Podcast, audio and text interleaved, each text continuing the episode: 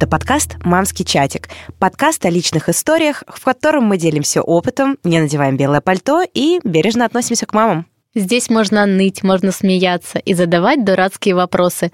В общем, все точно так же, как в твоем мамском чатике. Издаю тему на поболтать Маша Баченина, я мама Саши, которому 11, и Васе, которому без месяца 2. Вика Миронова, мама Поли, которой 3 года. И Лина Андрейченко, мама Тимы, которому 2 года и 7 месяцев. У нас сегодня необычный гость. Во-первых, это мужчина.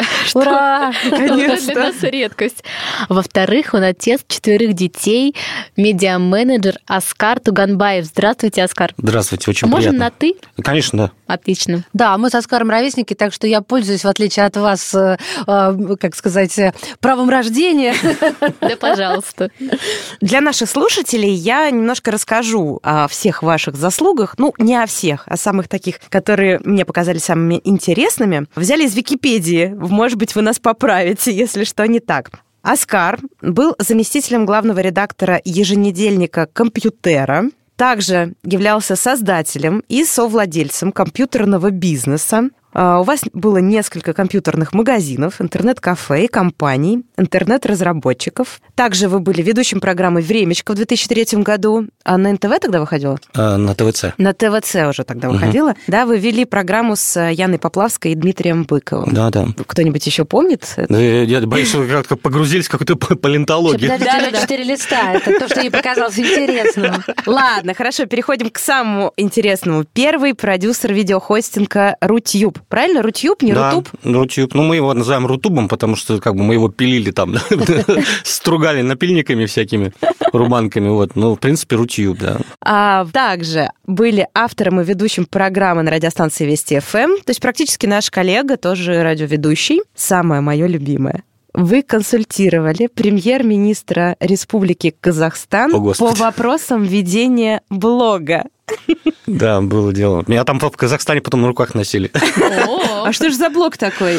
Ну, он создал блог, и я ему говорил, как его вести, как одеваться. Мы видео там А снимали. это год А, какой это- был? Это 2008 Вообще 2008 уважу- уважуха, как говорили наши сверстники в юности. Знаете почему? Не потому, что там вы это делали, а потому что в 2008 вот э, автору этого блога пришло на ум, что нужен консультант. Потому что большинство не приходит до сих пор такой мысли. Э, Это правда, да. Да, На самом деле, он в этот момент, в 2007 году, пришел Дмитрий Медведев, э, стал президентом, да, и он сказал, что у него есть блог. Вот Дмитрий Медведев завел свой блог. Вот. И тут же премьер-министр э, Казахстана Масимов тоже решил, что у него тоже будет видеоблог. Меня пригласили сделать сайт CastTube.kz, то есть я сделал перед этим Рутюб, после этого CastTube, и, в принципе, могу для любой республики склонировать эту историю. Ой, до меня только что дошло. конце. Казахстан, да, да. А, кстати, если YouTube закроют, мы можем, и, и, и Рутюб потом тоже, то мы можем Кастюбом пользоваться. Да. Он до сих пор существует? Ну, конечно. А Рутюб-то почему закроют? Ну, мало ли, я не знаю. Думаю, что тебе Ли- Нет, а, Вик, ты что, не понимаешь, Лине просто вот эта приближенность к премьерству, да, вот А, ну, туда. Вот это ее почему это самое любимое.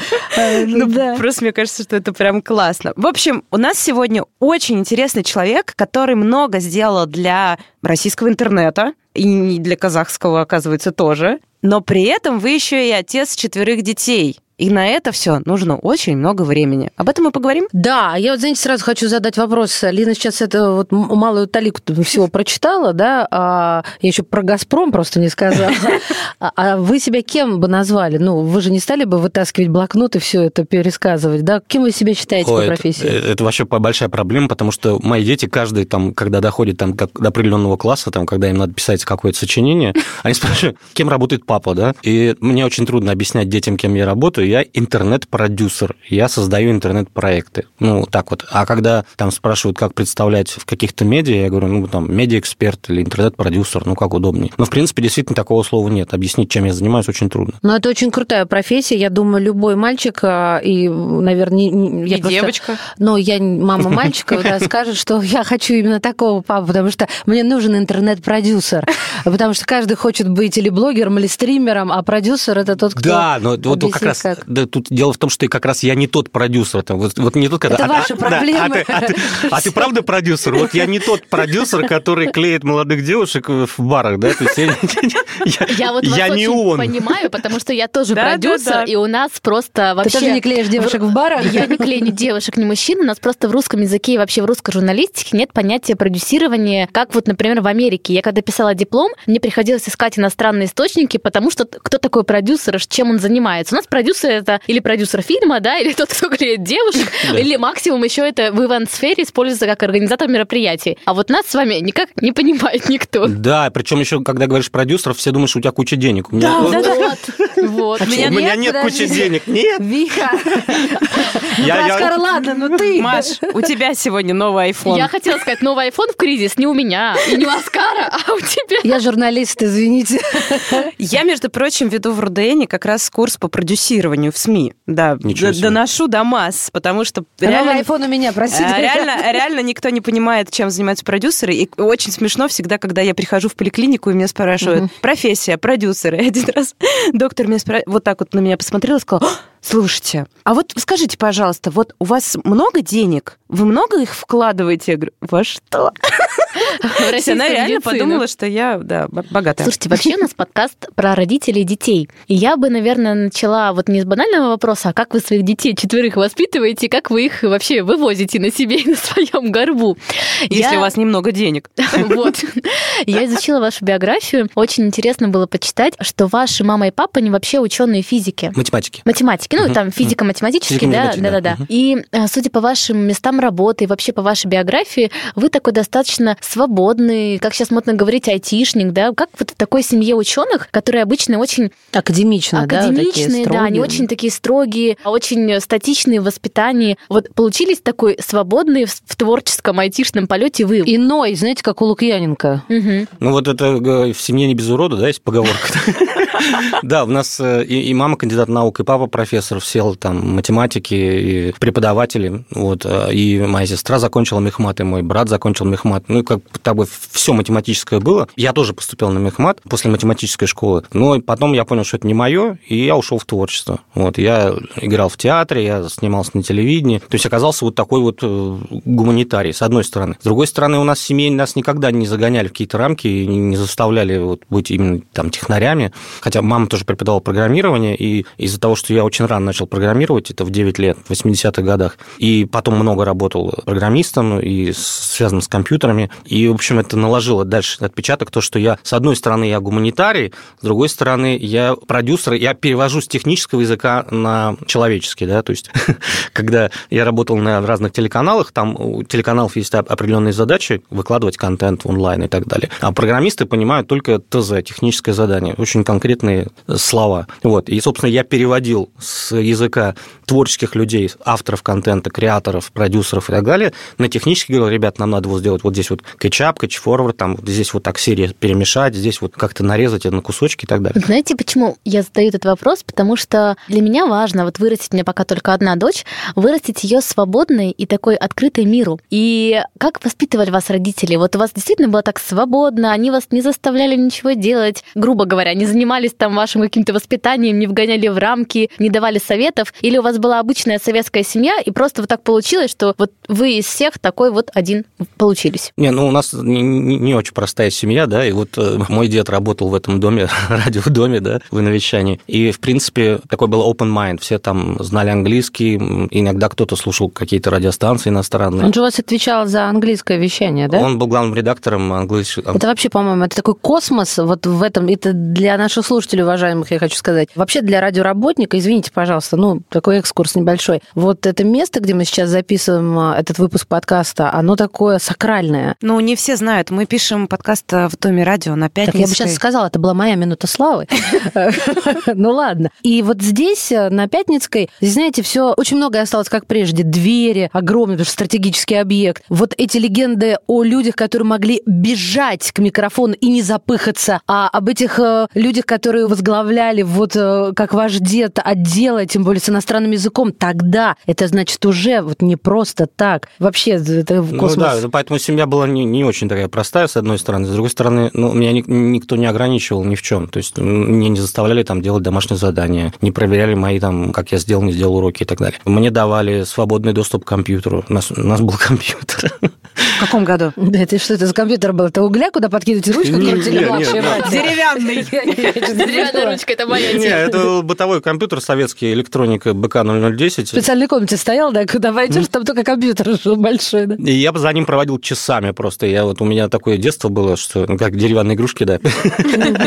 Вот, нет, конечно, я ходил в кружки всякие авиамоделирование, железнодорожное моделирование, там бассейн, ну все, все, все, все было, все в советском детстве было. Но при этом у меня был компьютер, и я мог за ним проводить сколько угодно времени. И я писал программы, мне это очень У нравилось. меня просто муж айтишник, и я на сына своего смотрю и говорю, да, да, смотри, что папа делает, давай тоже учись, учись. Но мне кажется, что он пойдет куда-то в более творческую, в мою часть, но мне бы хотелось, чтобы нет. Знаете, айтишники э, это сейчас просто сантехники. То есть я вот... вот- Это Это тогда... много зарабатывающие люди вообще-то.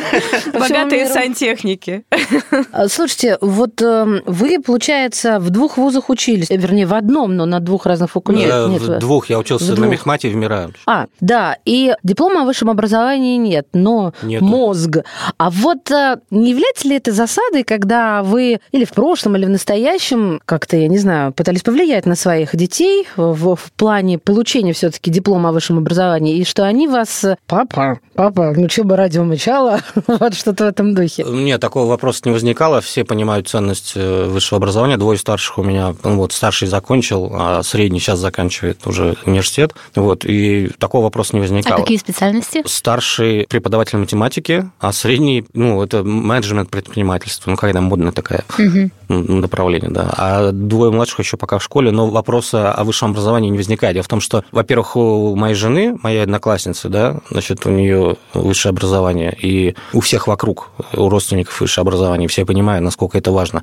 А во-вторых, я объясняю, что когда я поступал в 93 году, там был такой, такое время, такой развал, что ну, было, в общем, немножко не до этого. То есть я там пошел работать вместо обучения, вот, и время было тяжелое. Если бы была другая ситуация, я бы, наверное, закончил. Ваша жена – это ваша одноклассница? Да, мы с шестого класса вместе. Обалдеть. Классно. 25 лет, да.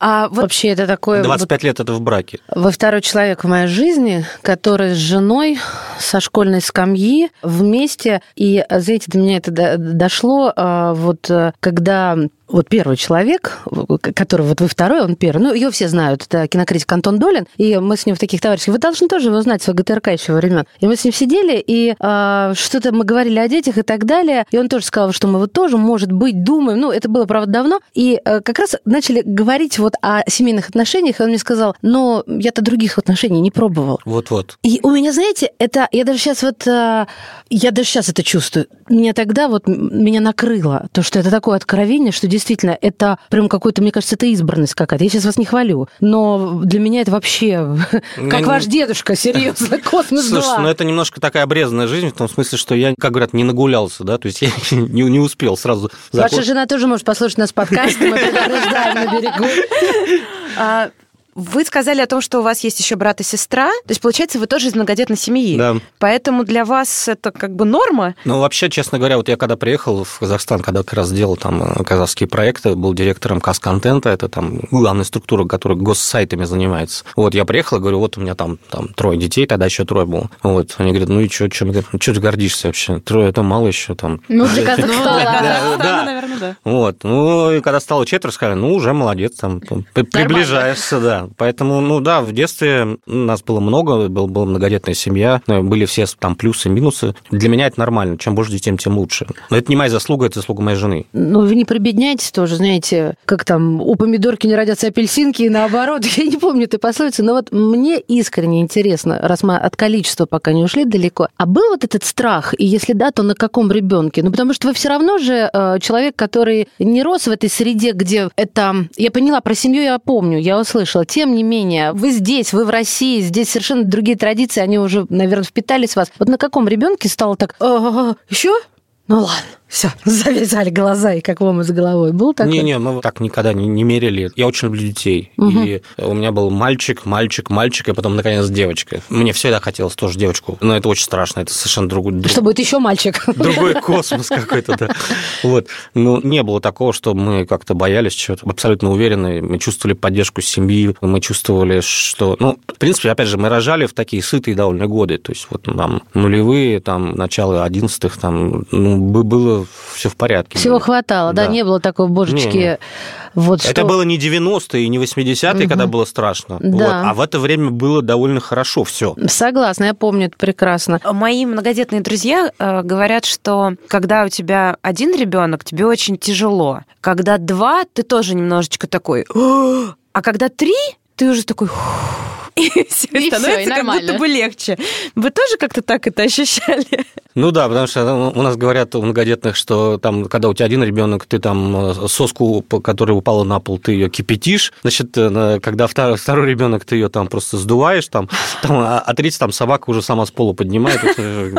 Слушайте, как раз э, я ждала момента задать этот вопрос. Вот какой вы отец? Вы включенный? Сейчас есть такое модное слово. Ну, то есть вы знаете, чем увлекаются ваши дети, мальчики и девочки. Вы как-то проводите вместе время. Либо в силу того, что вы, ну, действительно очень заняты, и у вас наверняка много работы, и судя по всем вашим регалиям, о которых мы уже говорили, как это все удается вам совмещать? Ну, смотрите, ну, во-первых, у меня двое старших просто взрослые люди, да, и они как бы отдельно живут. Ну, или удавалось Да, а, а вот когда... Смотрите, я не был трудоголиком никогда и не там, погружался там с головой там, в работу, чтобы там вообще меня не существовало. Я как продюсер очень много работал из дома. И из офиса, и из дома там ездил там, и так далее. Но, в принципе, с семьей проводил много времени и, и провожу. И сейчас у меня двое младших, дочка и сын, они там в основном развиваются в интернете. Они там ведут тиктоки, ютубы там, и так далее. Я, конечно, А сколько это им лет? Сыну 13, а дочке 10. Как раз такой И самый вы им возраст. помогаете, да? Да, конечно. Вот, вот как раз э, дочке, она мне сейчас вот вчера прислала свои свежие ролики на YouTube, я ей давал советы, как их продвигать. Она говорит, почему-то у меня вот этот ролик очень популярный. Да вот этот популярный, там у него там 10 тысяч просмотров, а этот непопулярный, у него там меньше 100 просмотров. Я ей объяснял про метаданные, как надо делать название ролика.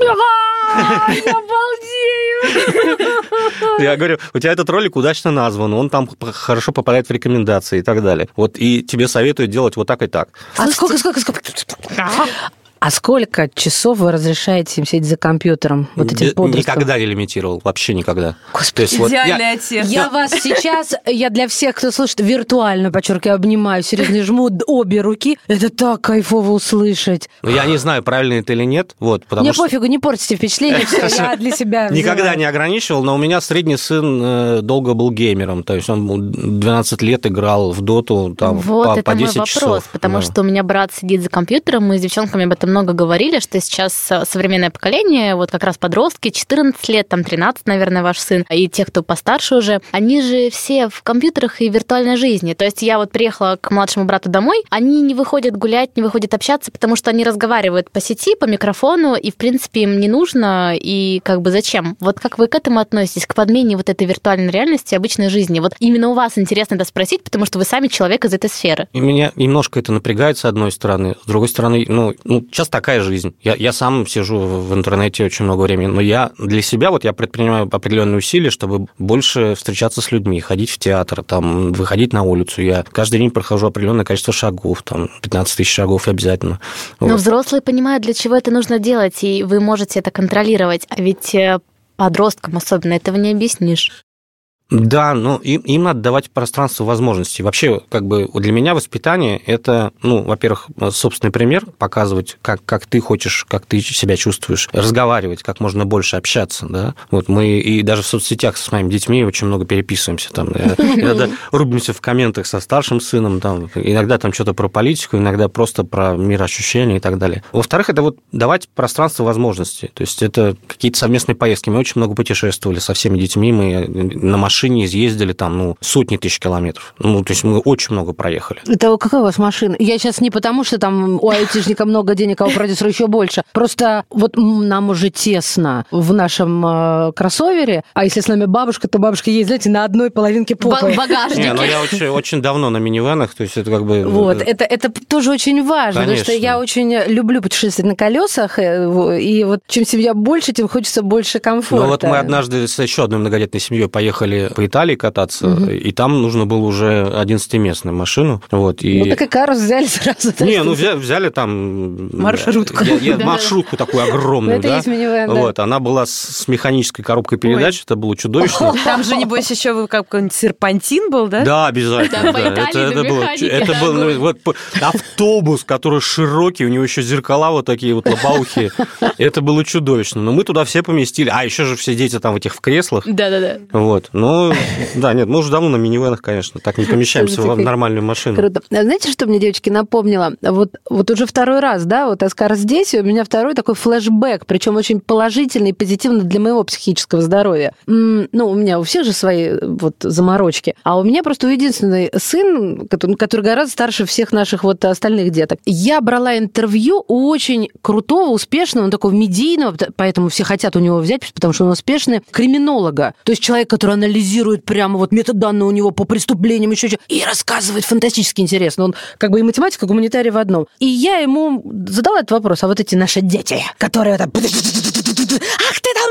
пип-пип. И вот, вот они целый день вот так, я говорю, вот из них вырастут преступники. Он такой посмотрел на меня, а он, моложе гораздо, говорит, перед вами геймер со стажем. Не выходил из дома, и он дальше перечислил там сколько. И знаете, вот, вот когда второй раз отпускает, я не то, что Вик сейчас вот индулигенцию выписываю, потому что здоровый образ жизни, дыхание свежим воздухом, да, все как бы никто не отменял. Но вот то, чтобы без перегибов, без этого вот, э, от чего там нерв лицевой у тебя застревает, и ты становишься от нервов. Да. Ну да, вот у меня был там в начале нулевых там игровой салон, значит, я привел туда четырехлетнего старшего сына, там, ну, он там ему 4 года. Вот посадил его в, в этот контур, он в Counter-Strike играет. Вот. Четырехлетнего, да. Вот, а там, а там в салоне много людей, ну, как бы, ну, Хотите много... знать, это 16 плюс или 18? 18 плюс. Да, да, да. И, значит, э, ходит администратор салона, говорит, кто-нибудь в него выстрелит, я, я сразу вам отключу значит, компьютер. И он там ходил, бедный четырехлетний, там, а вокруг него эти террористы кругами просто расходились. Это сетевая игра, Да, чтобы да, да, да, да, да, да. Так Многопользовательская. Вот. Ну, когда вот у меня самый младший сын стал тоже там много играть и стрелять, вот, и тоже к нам пришли гости и говорят, что а вот вы ничего, что он так вот тут всех расстреливает там и так далее. И старший сын мой, моему младшему сыну, при нем говорит, я бы хотел, чтобы вот я в детстве так мог расстреливать все свои страхи. Вот. И, О, да. прикольно. И чтобы вот это все уходило, и вы, вы- вы как бы вы, То есть он, выкачивал. вы- вы- вы- вот правильно ли я поняла, что таким образом он как бы... Выплескивает эмоции. да. слово- Мне, мой, знаете, что говорит, но я почему-то не могу поверить. Вот этот момент недоверия меня он раздражает в себе, первое что. Он мне говорит, мама, я не по-настоящему, я врубаюсь то, что это на компьютере, я в жизни так не буду. А у меня же вот эти все стрелки, вот это вот все колумбайны, и я, мне, мне плохо, потому что я журналист, вот это все у меня в голове. Я говорю, Саша, можно я закачаю новую игру? Я знаете, как, какой вопрос задаю на тест? Не, никакой там возрастной ценз, а там кровищи много, она сильно брызгает. Вот. И вот он уже даже научился меня, так сказать, утешать и обходить острые углы, вот такой дипломатично. Но это же, ты же видишь, они даже нарисованы не, не как настоящие люди. Натру... Отвалилась голова, ну уж... Да, брызнула кровь, извини. Да, не, на самом деле я думаю, что мои дети точно совершенно понимают, что это не по-настоящему, и никакого Колумбайна не будет. А вот если, мне кажется, если действительно ограничивать детей в потреблении контента, выпускать их в какую-то песочницу там на один час там раз в месяц. как в Китае или в Корее где-то сделали у нас. Два... Корея, по-моему, да. Корея, да, да. Вот если их вот так вот туда выпускать, как в зоопарк, то, мне кажется, они могут действительно смешать ее с реальностью. Вот, а если они полностью в это погрузятся и увидят, что это ну, на самом деле игра, не- ну, опять же, нужно, естественно, их сопровождать, нужно еще дополнительно другой контент, нужно показывать хорошие фильмы, подсовывать хорошие книги и так далее. И это не должно быть только одна там стрелялка и все.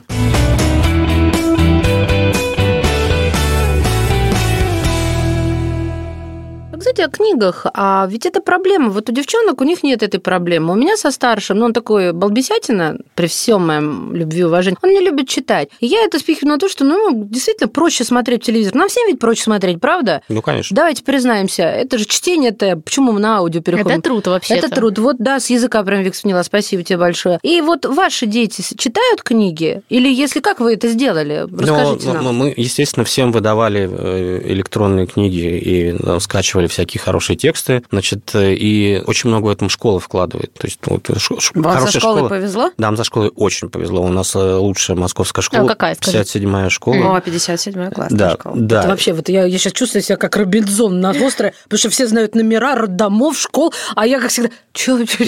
А, это в том роддоме, Ты я забыла, что я садик выбирала по школе? 57-я, да? Да. Хорошо, извините, пожалуйста, Аска. Не, ничего, ничего. э, Просто эта школа очень, она, она реально, ну, и я в ней учился, и моя жена в ней, естественно, училась, и, ну, вся наша там семья от- оттуда, из этой школы, и она очень сильно завораживает и заинтересовывает детей, и они, они читают, вот. Но, конечно, они читают меньше, чем мы читали в 80-е, там, 90-е годы. Потому что контента было меньше. Да. Меньше, да. Сейчас у них больше... Контента, господи, креста на нас нету.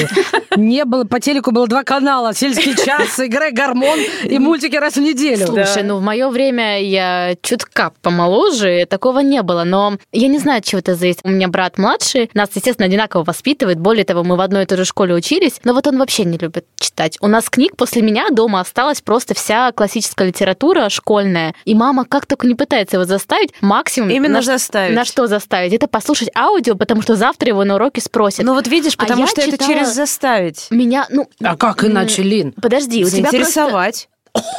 Вот давай, когда Тимон пойдет в школу, я потом Ты тебя спрошу. заинтересуешь, Хорошо, заинтересовальщица заинтересовала, такая да. наша. Знаете, э, на самом деле тут еще есть такая составляющая вот прочтения. То, что у нас не было в детстве, то, что было у моих детей, это настольные игры, очень сложные, там, э, с книжками, там, с... э, ну, Объяснялками такими, да, да, да, ну. D&D, да, то есть когда вот Dungeons and Dragons, то есть когда нужно реально ввести, то есть ты, ты там, условно говоря, есть какое-то повествование, внутри которого ты там интерактивно взаимодействуешь. Вот, и у меня все дети играют в настольные игры. Вы И- все вместе, всей семьей играете? Да. Круто. А вы заметили, что второй подкаст подряд у нас звучит вот это Dragons? Dungeons Dragons, нет, это, это мощная вещь, на самом деле. Это, вообще развитие фантазии. Я больше всего всегда пропагандирую, что самое главное для детей, это фантазия. Вот, я, вот, собственно, создатель сайта Tolkien.ru, объединитель всех толкинистов, да, вот. То есть это вы с деревянным мечом и длинными ушами Да, да. возникаете в центре Москвы? И, да, причем я, я в 2001 году, э, так, в шутку по приколу, призвал всех записываться в переписи населения средиземцами. В акции «Я средиземец». Вот, у нас записалось 600 тысяч человек. Я давал по 4 интервью в день, потому что в, ну, в России появилась диаспора средиземцев, которые там больше, чем Адыгея, там, предположим. Вот, это был такой экшен, то есть это там а, сумасшедшие там англичане, там э, британ, эти австралийцы, там. О, меня пригласили в посольство Новой Зеландии на прием. Вот, да. Потому что я объявился президентом Средиземья. Вот. Ну, там гулять так гулять, да? Вот. И там я прихожу в это посольство, ну, там меня встречает посол, там послы всех стран, там 150 стран каких-то там африканских, там с эполетами, там в белых каких-то огромных фуражках, там и так далее. Вот. И меня представляют, а это вот президент Средиземья. Там люди заморочились, начали как-то, еще этих смартфонов не было, начали как-то там у помощников спрашивать, что, как, что за Где страна. это? Да, в общем, Обалдеть, отрывались, да. Круто. Обалдеть, обалдеть. Это фантазия, вот, и я это поощряю в детях. Круто. Вот мы что-то говорим больше про ваших мальчиков. А для вас отличается воспитание мальчиков и девочки? Вот именно гендерные какие-то отличия, которые вы принципиально придерживаетесь, допустим, мальчиков воспитывать, ну, например, строже, а девочек там как-то еще по-другому? Или, в принципе, у вас одни и те же методы ко всем, и к мальчишкам, и к девчонкам? Дело в том, что я думаю, что я не очень хороший воспитатель девочек. Про мальчиков я очень хорошо понимаю. Ну, у меня было дворовое детство, мы дрались, да, и я своих детей всегда учил, что, ну, если надо, если надо драться, дерись. Тащить. Да, и да, бей, первым сразу. Вот, и мы И с в ним... нос желательно. Да, да, да. Ну, Маша мы... тоже, видимо, так. Да, я так учу. Да, да, но мы, мы с ними довольно жестко. Вот как пока они росли, я бил жестко, они били жестко. Я говорил, давай, там, бей, дерись, там, и так далее. То есть, чтобы, ну, был такой характер мужской. Вот. А с девочками я вообще, честно говоря, не понимаю вот это вот. Да, Да так же надо учить. Ну- Я на этом только и выехала до восьмого класса. Маша, я вот свою не учу, она бьет всех и вся. И что, это Наш хорошо, что человек. ли? Нет, я, конечно, немножко перегибаю, да, потому что я против насилия, считаю, искренне считаю, что любовь спасет мир. Но в то же самое время во мне уживается то, что люди понимают, к сожалению, я подчеркиваю. Уважаемые слушатели, вот при всем уважении, да, вот поймите правильно, сколько раз я прошу всегда прощения за свое мнение? Не буду. В последний раз я это сделаю. Что, к сожалению, большинство понимает язык силы. А в детстве мы же часто говорим о том, что дети жестокие. Когда ты показываешь, кто здесь сильный, не особо надо бить. Понимаешь? А девочкам приходится завоевывать, выгрызать место себе. Я не знаю, ну, бойцовый у нее характер, бойцовский, Ну, надо пусть говорить, а не выгрызает, ладно, бойцовый. я спокойна. Ну, так вот, у нас, девочки. да, у нас примерно так, причем у казахов все имена, они это слова, они значат что-то, да, вот у меня старшего сына там зовут Арман, это мечта по-казахски. Да. Классно. да. Да, я им, имя придумал за там 6 лет до его рождения, в 92 году я еще... Да вы романтик какой. Да, я, я подумал, у меня есть мечта, я хочу, чтобы у меня был сын, вот э, там, вот моя одноклассница, которую я люблю, я э, А как и ее зовут? Давайте тогда Да. про всех расскажите нам. ее это одноклассница. Жену. На- Жену. Наталья. Наталья это которая рожает. Наталья, Наталья. простите, пожалуйста. Подождите. Нет, нет, ну это же переводится как рож- ну. А, на- серьезно? Да. ну, Я первый раз Ну, об этом у меня слышала. Перинатальный Наташа. центр, вы имеете в виду Да. это отсюда? конечно. Сейчас, Оскар, вы не шутите, Нет, да? не шучу. Перинатальный центр и Наталья это как-то Да, Это связано? абсолютно связанные Это вещи. однокоренные Это слова? однокоренные слова. Дети, ребята. Что? Это Я инсайт. Это надо переварить. Жена у Пушкина сколько рожала, вы помните? Я просто свою дочь хочу назвать. Если у меня когда-нибудь будет дочь, э, у меня Ты имя понимаешь, тоже да, что ты придумано давно, это тоже Наташа. Многодетной бабушкой тогда. Обалдеть. А что ваше имя, значит? Ой, это очень сложно. Дело в том, что в русском языке такого слова нет. Попробуйте сказать мне Сейчас. какое-нибудь другое. Не-не, это, это Оскар, это одинокая, недоступная, острая вершина, на которую там ее видно, но до нее нельзя добраться. То есть это Ну, это как цель имеется Как в виду? пик Паша? такой, да. Ага. М. пик, ну, вот такой вот. Красиво. Ну да, это красиво. Не А то, ещё- что а ведь, я э, маленькая пальма. Да ладно. Лина маленькая пальма? Да.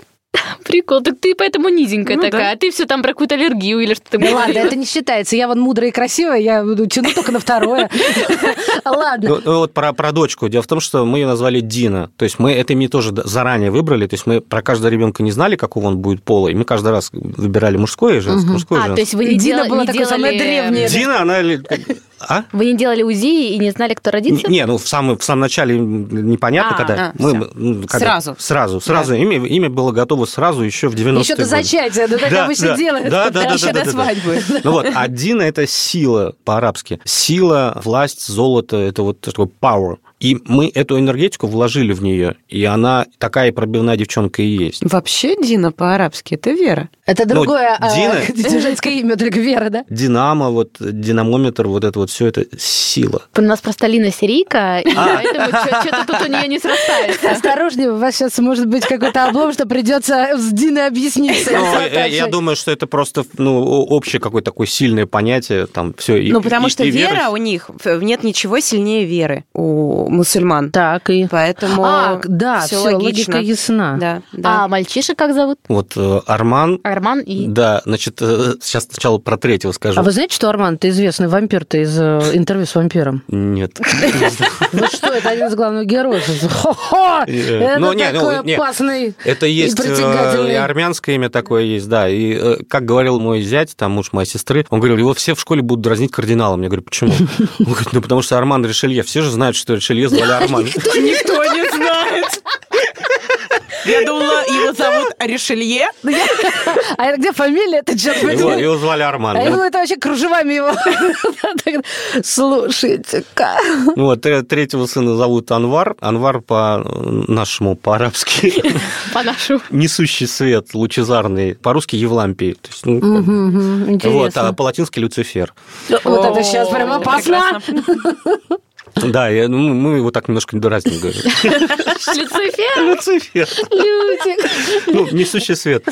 Вот, а, а- а со средним там вышла некоторая такая конфуз, потому что я, я первого заставил Наталью назвать Арманом, вот, а среднего сказал, назови как хочешь. Вот, она лежала в роддоме, значит, я к ней туда ходил, носил передачки, там, 99-2000 год, и говорю, ну как, как назвать? Она говорит, я не знаю. Я ей принес книжку с именами. Она, значит, эту книжку прочитала, Вот. И говорит, все, вот я нашла имя. Значит, а проблема в том, что так как я Туганбаев, да, как казахское угу. имя, то, в принципе, с Сережей там трудно назвать.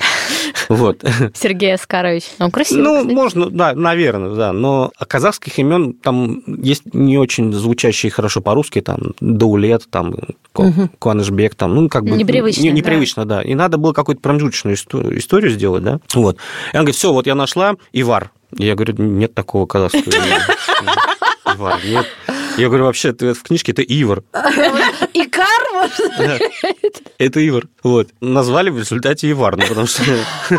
Вот. И он, Ивар Аскарович Туганбаев, значит, все казахи там в недоумении находятся, да, ну, в результате у него редкое имя. Он, ну, в принципе, таких вот э, Иваров, их там несколько человек я в, в, в интернете находил. Вот, они все такие, как Круто. братья, да.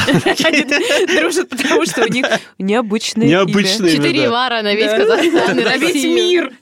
Круто. Какие истории, да, прикольные? Вообще, вы знаете, мне такая мысль посетила, вот вы про жену тоже очень много говорите, упоминаете, какие у вас, вот, может быть, даже мужские секреты, как вот вы сохранили вообще отношения на протяжении Стольких просто всей лет. жизни, у вас четверо детей, мы тут просто, у нас как-то раз в студии были наши мужья, а, вот, с Линой, и мы с ними там тоже говорили, как вы сохраняете отношения, они, конечно, немножко лукавили, возможно, потому что были в эфире и так далее, но вот мы-то прожили еще не так долго по сравнению с вами, какие у вас есть ваши секреты, вот, может быть, у вас, вот как у нас банально, ходим на какие-то свидания, выбираемся от детей подальше, но у нас по одному ребенку, а у вас-то их четверо. Вот Сколько вы лет в браке, да, только сначала? 25. 25. Из Нет, шестого 20 класса да, вместе. вместе. Да, это, это я даже не, не, не буду считать. Да. Не напоминайте. С, с 88 года, короче, это, долгая А, история. 34. Да, это меня еще не было даже.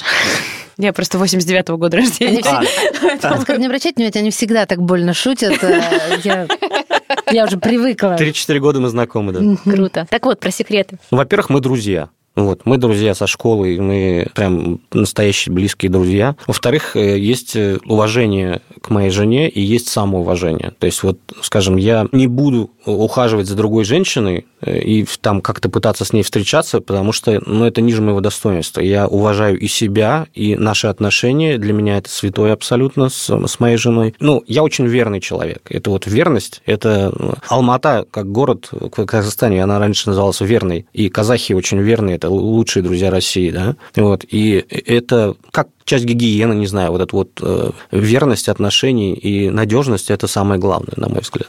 Я не знаю, про это ли вы спрашивали. Ну, про Но- это Про в том это в том числе. числе, да. А вот как вы, знаете, вот, ну, столько лет вы вместе. Верность, да, но ведь через какое-то время даже друзья друг другу могут надоесть. То есть, наверное, Лина, ты говоришь про подпитку отношений и интереса А. друг к другу. Да, Плюс да. дети и быт это же всегда выматывает. Ну, у вас их четверо, я думаю, вы понимаете, что иногда Смотрите, хочется. Да, но просто вот тоже вот казахская идеология это э, такое переплетение времен. Казахи, они живут в потоке. Они э, это родители, дедушки, бабушки, потом ваше там поколение, потом дети, потом внуки, там и так далее. То есть это, это наследование. Это как вот ткань в ткацком станке переплетаются, да, вот эти все нитки, и все является ну, как ковер там продолжением чего-то. И, соответственно, я считаю, что там, там моя миссия это там вырастить детей, внуков и передать им там свой опыт, опыт моих родителей и так далее. И я считаю, что мы живем не, не для себя, а, ну, может быть, это какой-то для кого-то может выглядеть как самопожертвование, но для меня смысл жизни именно в наследовании и передаче культуры, воспитания, знаний от моих родителей, от моих предков, более старших, э, к моим детям и внукам. То есть э, это часть процесса. Поэтому это, ну, для меня это не может надоесть как-то. Это, это, ну, как река течет, вот мы и так и живем. Обожаю Человек говорит, вот как эти поэт, вос- поэт. И т- вот ты понимаешь, да, восточные а я не про традиции, а про поэтику языка. Ковер, река. Я сижу и думаю, так. А я меня просто просто слышу... подполковник, и он русский.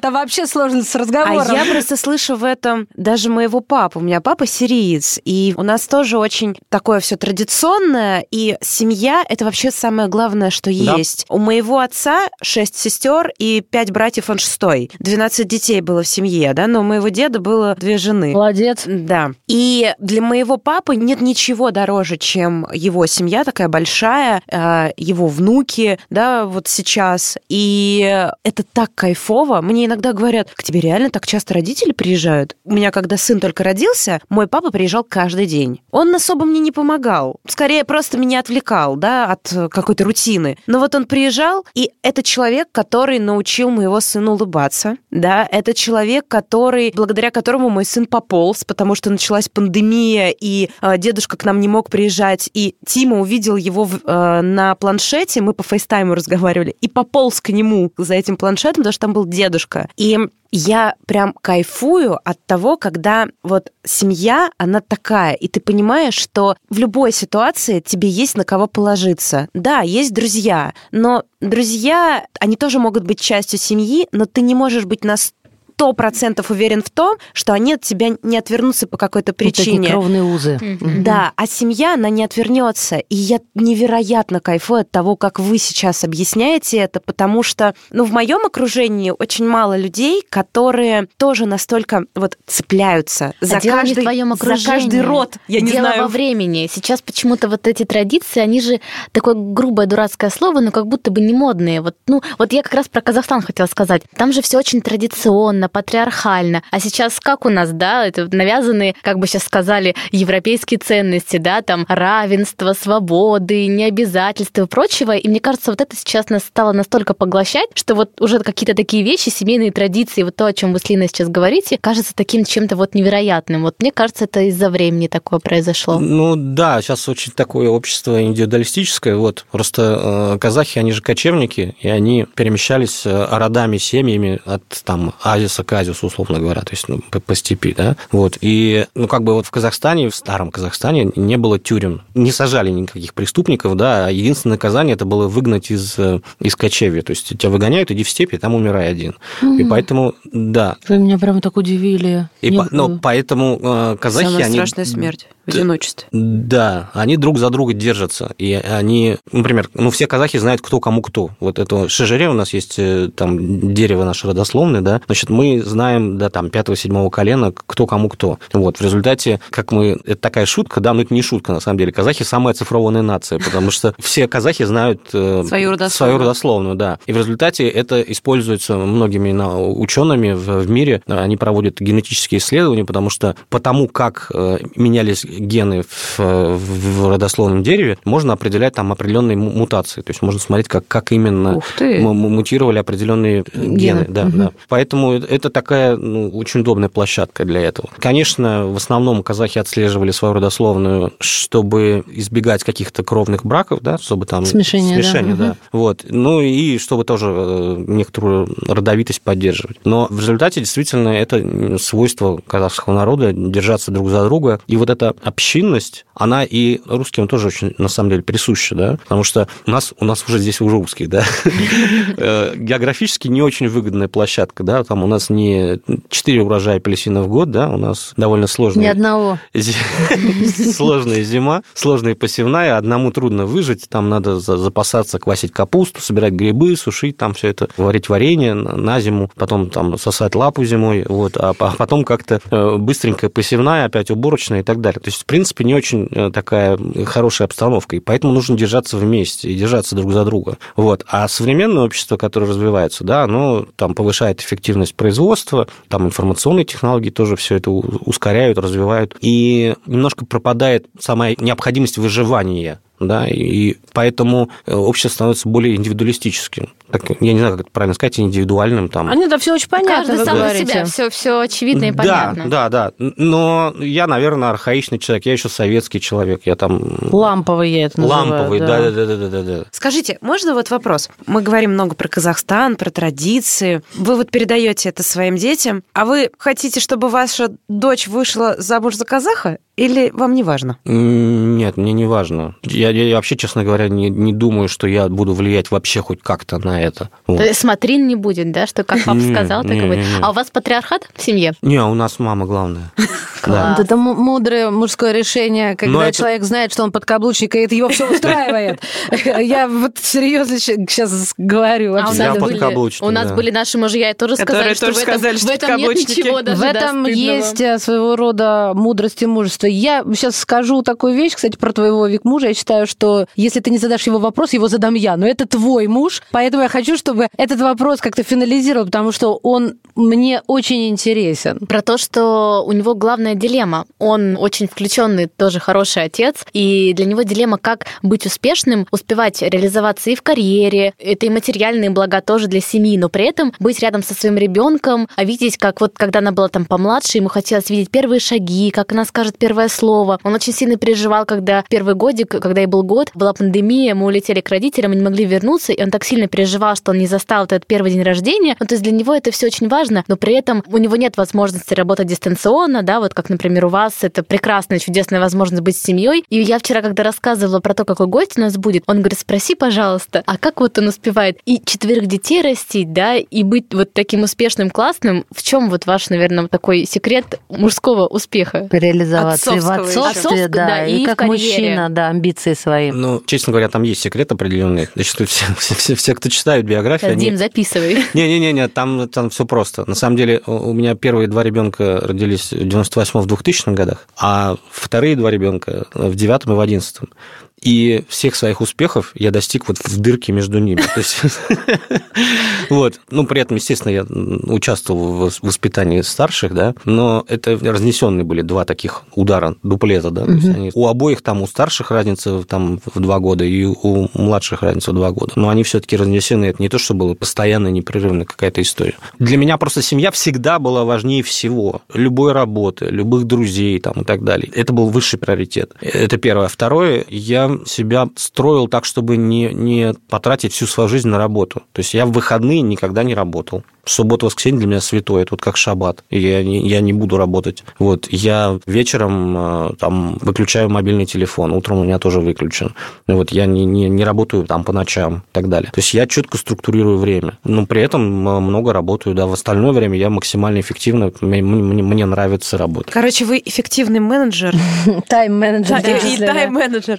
В нашем подкасте мы не даем советов, но давайте это назовем наставничеством. Таким словом, более приятным. Мне кажется, грех у вас не спросить об этом. Поделитесь, пожалуйста, своим опытом, как воспитать четверых детей, достойных будущих взрослых. Да, то есть, что они будут достойными взрослыми людьми, но при этом вам, как взрослым, не сойти с ума. Это такой сложный вопрос, объять необъятное, да. Но у нас всегда с детьми общение на равных, на любом возрасте там. Всегда мы доверительно на равных, и мы не заставляем ничего делать. Мы не заставляем доедать там или что-то надевать, что ему не нравится. или Это Монтессори, кстати. да, да, да. Никогда никакого насилия в семье вообще не было. Абсолютно. Ну, не хочет она выходить. Вся семья сидит. Вот дочка у меня капризная была в детстве, там, до 6-7 лет. Вся Не се- хотела выходить замуж, да? Вся семья Не хотела- ждет, когда не хотела выходить на улицу. Ну, все сидят и ждут, вот, а пока она, она может там на, на улице в сугробе сесть, ну, все сидим, ждем, значит, пока...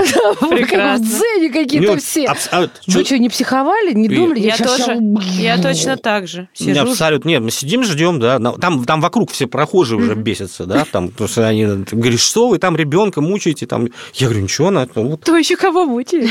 Хочет так, пу- пусть делает, значит, ну, ждем, хорошо. Вот, поэтому я за то, чтобы дети росли свободными. Их главное любить, они должны быть любимыми и свободными. Вот. И, и дальше у них все будет хорошо. И несмотря на то, что там иногда как-то колбасит их, там куда-то заносит, там кто-то там школу бросает, перестает ходить там в нее. Но потом все это выправляется. Потому что если ты насилуешь ребенка и заставляешь его, и не любишь, ругаешь, там, э, как-то наказываешь, но э- это всегда травмы, шрамы какие-то психологические и так далее. Может быть, у нас в семье какая-то анархия, на- может быть. Вот. Но мы действительно никогда не наказывали детей и не заставляли ничего делать. Я даже крамольную вещь скажу, у них даже прививок нет. И при этом они как-то умудрились закончить школу, да? Да. И живы еще. Всё в порядке, да. Это был подкаст «Мамский чатик», подкаст личных историй. С вами были Вика Миронова. Маша Баченина. Илина Андрейченко. А в гостях у нас сегодня был замечательный человек, мужчина, отец четырех детей Оскар Туганбаев. Спасибо вам большое. Спасибо большое, было интересно.